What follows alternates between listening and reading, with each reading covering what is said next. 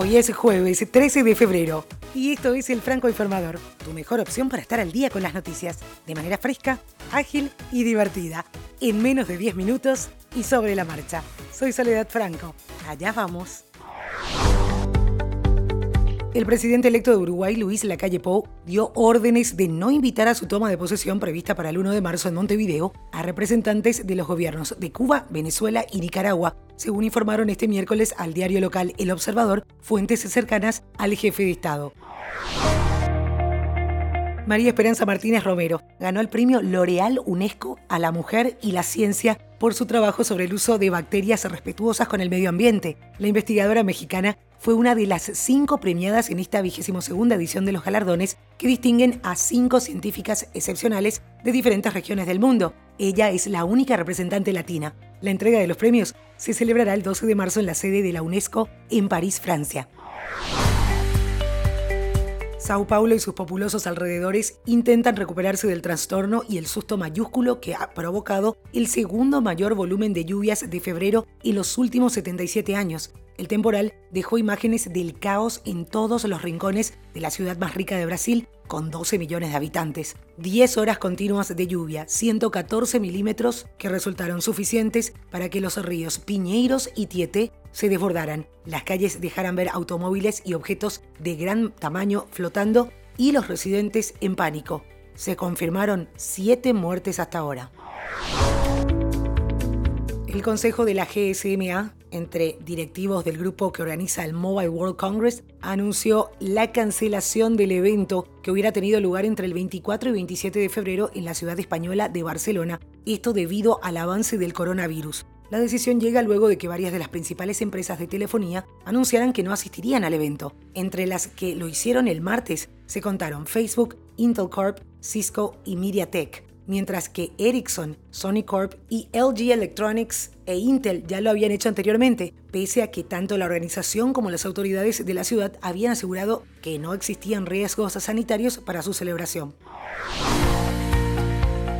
Algo similar pasa en la Fórmula 1. A través de un comunicado, la Federación Internacional del Automóvil dio a conocer que la cuarta carrera en el calendario del Mundial de Fórmula 1 será suspendida por el brote del coronavirus. El Gran Premio de China estaba programado inicialmente para disputarse entre el 17 y el 19 de abril. Esta prueba iba a tener como predecesora al Gran Premio de Vietnam, organizado por primera vez en este país el 5 de abril. La temporada del Mundial de Fórmula 1 iniciará con el Gran Premio de Australia en Melbourne el domingo 15 de marzo. Lewis Hamilton busca revalidar el título obtenido en 2019. A vos que escuchás todos los días este podcast, te pido que puedas seguir también los posteos que hacemos diariamente en Instagram, arroba francoinformador. De esta manera podemos enterarnos de tus gustos o si hay algo que podamos agregar para que puedas seguir disfrutando de este espacio. Dicho esto, seguimos. Facebook se asoció con la agencia de noticias Reuters para llevar a cabo verificaciones de hechos en su nombre, agregando un nombre de alto perfil a su lista global de verificadores de hechos. Reuters dice que el programa que anunció verá a sus verificadores chequeando la autenticidad de las fotos, videos, titulares y otros contenidos en inglés y español generados por los usuarios en los Estados Unidos en el periodo previo a las elecciones y más allá. Sus hallazgos serán publicados en un blog de Reuters creado previamente para verificar contenido similar. También hay novedades en Microsoft, que podría hacer que las actualizaciones del futuro Windows se nos instalaran en apenas unos segundos, como si fueran actualizaciones de aplicaciones para móviles, algo que podríamos ver muy pronto con Windows 10X, el sistema operativo dirigido a dispositivos plegables y de doble pantalla. Las actualizaciones a través de Windows Update serían tan rápidas que tardarían un máximo de 90 segundos. Vamos a los deportes. La Unión de Asociaciones Europeas de Fútbol y la Confederación Sudamericana de Fútbol acordaron un programa de intercambio de árbitros en el marco de un renovado memorándum de entendimiento de 2012, según informaron la Organización Europea y la Sudamericana en sus páginas. Esto va a permitir que los árbitros de ambas organizaciones sean nombrados para supervisar los partidos internacionales en el continente de la otra confederación con el fin de proporcionar más experiencia a los árbitros. de copas. Este jueves, por Copa Conmebol Libertadores, Sporting Cristal recibe al Barcelona ecuatoriano, que en la ida ganó 4-0 y sellaría su pase a la fase 3. Hay que mencionar que los rimenses corrían el riesgo de jugar sin público y hasta de cambiar la localía. Esto debido a que el Estadio Nacional no tenía el certificado. Sin embargo, llegó el permiso correspondiente y se jugará con público.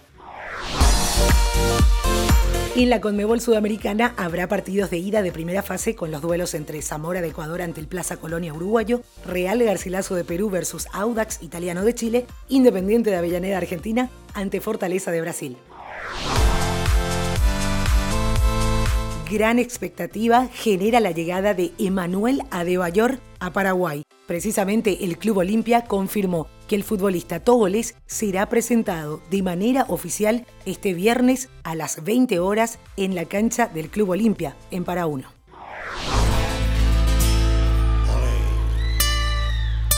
Y una mención especial hoy para el gran Joaquín Sabina, que tuvo que cancelar el concierto que ofrecía en la noche de este miércoles con Joan Manuel Serrat en el Wissing Center de Madrid.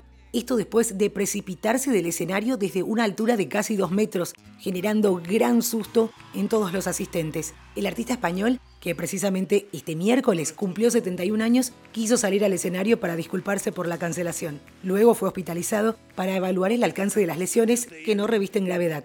Y ojo, prometió en persona a sus seguidores regresar con Serrat el 22 de mayo al mismo recinto.